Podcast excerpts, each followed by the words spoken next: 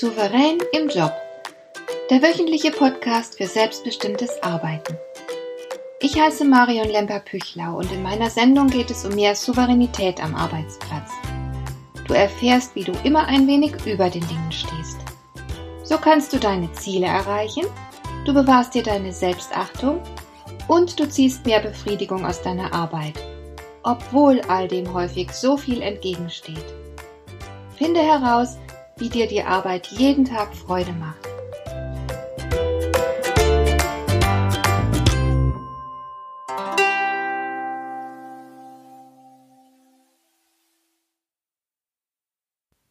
Vieles, was wir über den Tag hinweg tun, tun wir vor allem deswegen, weil wir uns dazu gezwungen sehen. Es scheint keine Alternativen zu geben, es scheint das einzig Richtige zu sein. Ich habe jetzt ein Meeting. Ich muss das hier noch schnell fertig machen ich muss den Kunden anrufen und so weiter. Wenn du dich mal beobachtest, wie oft du im Laufe eines Tages derartige Dinge sagst oder denkst, dann kommt bestimmt eine ziemlich große Zahl dabei heraus. Wir funktionieren halt sehr oft. Wir hinterfragen nicht, sondern tun, was scheinbar getan werden muss. Das geht uns vermutlich allen so. Und es ist ja auch nicht grundsätzlich falsch oder schlecht. Ich persönlich glaube zwar nicht, dass all diese Dinge, zu denen wir uns täglich genötigt sehen, auf Sachzwängen beruhen, aber vieles davon macht durchaus Sinn und es ist ja auch vollkommen okay, sich zuweilen zusammenzureißen.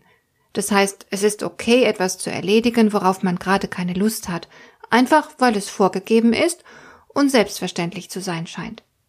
Allerdings glaube ich nicht, dass es gut ist, allzu viele Dinge auf dieser Basis zu erledigen. Ich persönlich bin vielmehr überzeugt, dass wir einen inneren Antrieb brauchen, der uns etwas erledigen lässt, weil uns die Sache persönlich wichtig ist. Ich glaube, dass Arbeit beseelt sein sollte. In der vorletzten Folge habe ich ja bereits ausführlich über Sinn gesprochen. Was du tust, sollte Sinn für dich machen. Nun gibt aber Sinn nicht unbedingt konkrete Handlungen vor. Wenn du zum Beispiel deinen Kunden optimal nutzen willst, dann ist damit nicht auch gleich automatisch klar, was du zu tun hast. Wenn du das nicht für dich klärst, verlierst du dich. Das ist, weiß Gott, nicht souverän. Nehmen wir einmal an, du wärst Schlosser. Wie kannst du da deinen Kunden optimal dienen? Willst du vor allem Alarmanlagen verkaufen? Oder solltest du vielleicht eher einen 24-stündigen Schlüsseldienst anbieten, das Problem stellt sich genauso im Privaten. Du willst sehr wahrscheinlich das Beste für deine Kinder. Vieles, was du zu tun bereit bist, hat den Sinn, deinen Kindern zu nutzen. Es soll ihnen so gut wie möglich gehen. Und du willst sie auf das Leben vorbereiten, damit sie später mal ein erfolgreiches und glückliches Leben führen können. Aber was ist das Beste? Welche konkreten Ziele willst du bei deiner Erziehung verfolgen? Willst du deine Kinder, sagen wir mal, in ein exzellentes Internat geben, damit sie optimal gefördert werden? Oder findest du es besser, wenn du dich selbst um deine Kinder kümmerst und ganz viel mit ihnen unternimmst? Es genügt also nicht, dass wir Sinn finden, dass wir unsere Werte kennen und eine Idee davon haben, welchen Nutzen wir in dieser Welt stiften wollen, sei es durch unsere Arbeit, durch unser privates Engagement oder was auch immer. Es ist nötig, dass du deinen Beitrag zu dieser Welt, in dem du Sinn erkennst, konkretisierst. Du musst sehr konkrete und operable Ziele definieren. Operabel heißt so viel wie machbar. Würdest du nur sagen, ich will mit meiner Arbeit den Menschen dienen, ich will einen nützlichen Beitrag leisten, dann wäre das zwar sehr ehrenhaft, aber ziemlich vage. Und wenn unsere Vorstellungen vage sind, können wir nicht effektiv handeln. Sinn zu finden und Werte zu vertreten, ist extrem wichtig für ein erfülltes Dasein, aber es müssen eben klare und deutlich umrissene Ziele daraus abgeleitet werden. Unsere Ziele müssen auf unseren Werten basieren und zum Sinn unseres Lebens beitragen. Es lässt sich sehr viel über Ziele sagen und es wird auch sehr viel darüber geschrieben. Vermutlich findet man kein Buch über Coaching, in dem nicht ausführlich das Thema Ziele behandelt wird. Ich kann und will hier jetzt nicht alles wiedergeben, was den Autoren dazu durch den Kopf geht, aber ein paar Punkte, die mir besonders wichtig erscheinen, möchte ich doch immerhin nennen. Die meisten Menschen haben zu unklare Zielvorstellungen und machen sich einfach zu wenig Gedanken. In unserer Gesellschaft, die so stark auf Konsum ausgerichtet ist, scheinen die Ziele so selbstverständlich zu sein.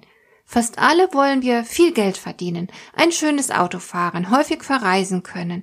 Wir wollen uns in unserer Freizeit gut unterhalten lassen, weshalb ich beispielsweise Leute kenne, die mal schnell in den Flieger steigen, um beim Autorennen in Italien dabei zu sein. All diese Dinge drehen sich um das Haben. Es ist der gesellschaftliche Mythos vom Glück, der besagt, wenn du dies und jenes hast, dann wirst du glücklich sein. Wenn du dir dies und jenes leisten kannst, dann ist alles gut. Und dieses Versprechen wird kaum je geprüft. Haben und Glück werden blindlings gleichgesetzt. Dabei gibt es inzwischen Studien, die ganz klar den wirklichen Zusammenhang zwischen Glück und Haben aufzeigen. Dein Glück wird so lange von deinem Besitz abhängen, solange es um deine Grundversorgung geht. Es ist wirklich schwer, glücklich zu sein, wenn du kein sicheres Dach über dem Kopf hast oder wenn du nicht weißt, wie du deine Kinder morgen satt bekommen sollst. Wenn aber erst einmal diese existenzielle Basis geschaffen ist und du nicht Tag für Tag aufs Neue um dein Überleben bangen musst, dann spielt es nur eine sehr untergeordnete Rolle, wie viel du besitzt. Das Glück ist auch auf der Basis des Existenzminimums möglich. Und je mehr du hast, desto mehr wird dein Besitz zum Ballast. Du machst dir Gedanken, wie du dein Geld anlegen sollst, du musst all die Dinge, die du angeschafft hast, pflegen, du brauchst Platz dafür und so weiter. Der Zusammenhang zwischen Glück und Konsum entspricht also einer umgekehrten U-Funktion. Und deshalb genügt es nicht, dass du dir sagst, ich arbeite, um damit viel Geld zu verdienen.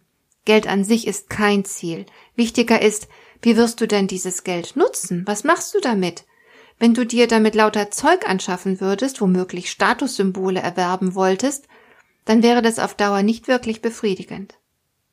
Dem gesellschaftlichen Mythos vom Glück solltest du also nicht zum Opfer fallen. Suche lieber dein individuelles Glück. Und das kommt nicht vom Haben, sondern vom Tun. Am glücklichsten wirst du, wenn du etwas tust und dich handelnd verwirklichst. Und da sind wir dann wieder beim Sinn, bei deinen Werten und den daraus abgeleiteten Zielen und Handlungen. Arbeit ist unter anderem deswegen eine so gute Sache, weil Arbeit immer mit Aktivität verbunden ist. Im Tun liegt definitiv ein größeres Glückspotenzial als im Besitz und Konsum. Wenn du dich mit Sinnfragen nicht auseinandersetzt, deine Werte nicht zum Fundament deines Alltags machst, dann wirst du fast zwangsläufig auf den gesellschaftlichen Mythos vom Glück durch Besitz hereinfallen. Du wirst den Dingen hinterherjagen, die andere als begehrenswert definiert haben. Und du wirst überhaupt ein sehr fremdbestimmtes Leben führen, denn Entscheidungsspielräume, die du selbst nicht nutzt, werden ganz schnell von anderen beansprucht. Es wäre mit Sicherheit sehr viel befriedigender, wenn du selbst entscheiden würdest, welche Richtung dein Leben nehmen soll. Deshalb ist es eine gute Idee, deine Ziele sorgfältig zu bestimmen. Mit deinen Zielen konkretisierst du die Werte, die deinem Leben Sinn geben. Und je konkreter du deine Ziele vor Augen hast, desto einfacher wird die Umsetzung. Du weißt dann einfach besser, was zu tun ist. Und das kannst du für unterschiedliche Zeiträume festlegen. Das Beste ist, du orientierst dich erst einmal an einem langfristigen Ziel. Was könnte für dich zum Beispiel ein großes Ziel hinsichtlich deiner Arbeit sein? Was willst du im Job noch erreichen? Wo willst du hin? Und dieses große Ziel wird dann systematisch heruntergebrochen, was ist dein Ziel für dieses Jahr? Was ist dein Ziel für diesen Monat? Was möchtest du diese Woche erreichen was musst du dafür heute tun? Manchmal ist es sehr hilfreich, sich einen großen Kalender für die Planung zur Hilfe zu nehmen und die Etappenziele dort einzutragen. Das bringt auf jeden Fall mehr Übersichtlichkeit in deine Planung. Und der Vorteil einer solchen Planung liegt natürlich auch darin, dass du zu jedem Zeitpunkt ganz genau weißt, wo du gerade auf deinem Weg bist und was der nächste Schritt ist. Natürlich wird nicht immer alles nach Plan verlaufen, das ist klar, aber du hast auf jeden Fall eine klare Orientierung. Ich mag solche Pläne auch deswegen so gern, weil man damit leichter den vielen Versuchungen und Ablenkungen widerstehen kann, denen man Tag für Tag ausgesetzt ist. Wenn ich beispielsweise die Fertigstellung eines Videos für heute plane, dann weiß ich schon morgens sehr genau, was ich zu tun habe. Ich verliere keine Zeit damit, mir zu überlegen, was ich tun könnte. Ich komme erst gar nicht in Versuchung, mir die neue Ausgabe meiner liebsten Zeitschrift anzuschauen oder den Fernseher einzuschalten. Ich merke selbst immer wieder, Wenn ich eine klare Übersicht der heutigen Aktivitäten vor meinem geistigen Auge habe, bin ich erheblich effektiver und schaffe auch mehr weg. Das führt dann zu entsprechend großer Zufriedenheit. Manchmal bin ich geradezu stolz auf mich und ich kann dann auch meine Freizeit sehr viel mehr genießen. Ich vermute, du kennst das alles auch. Die meisten von uns wissen um diese Zusammenhänge. Wir nutzen dieses Wissen bloß nur manchmal nicht. Wir sind nicht diszipliniert genug beim Planen oder wir lassen uns dann entsprechend oft ablenken, vor allem auch von Dingen, die angeblich dringend sind. Da ruft dann vielleicht ein Kunde an, der ein großes Problem hat und dich um deine Hilfe bittet, aber du hast keine Zeit für ihn, weil du dringend zu einem Meeting musst. Dabei könnte dich einer von den Kollegen später über die Ergebnisse des Meetings informieren. Schließlich ist der Kunde immer noch das Allerwichtigste. Ohne deine Kunden gäbe es deinen Arbeitsplatz gar nicht. Auch wenn das Anliegen des Kunden nicht allzu dringend ist, so hat es doch Vorrang vor einem Meeting, weil es wichtiger ist als das Meeting. Aber den meisten von uns fehlt diese Klarheit im Kopf. Wir neigen alle mehr oder weniger dazu, dem dringenden Vorrang vor dem Wichtigen zu geben. Gerade deshalb wäre es empfehlenswert, eine sorgfältige Planung vorzunehmen, Termine für alles Wichtige zu machen, damit wir den eigenen Zielen jeden Tag ein Stück näher kommen können. Denn so stellen wir sicher, dass wir die wichtigen Dinge fest im Blick behalten und letzten Endes da ankommen, wo wir hin wollten. Dir gefällt dieser Podcast? Dann bewerte ihn doch mit einer Sternebewertung und Rezension in iTunes. Das hilft einerseits, diese Sendung noch weiter zu verbessern und andererseits sie für andere Interessierte noch sichtbarer zu machen. Besuche auch meine Webseite lemper-büchlau.com. Dort findest du ein paar nützliche und kostenlose Downloads, die dir weitere Anregungen für deine Arbeit liefern. Das war die heutige Ausgabe von Souverän im Job. Schön, dass du zugehört hast. Ich wünsche dir viel Spaß und Erfolg bei der Gestaltung deiner Arbeit.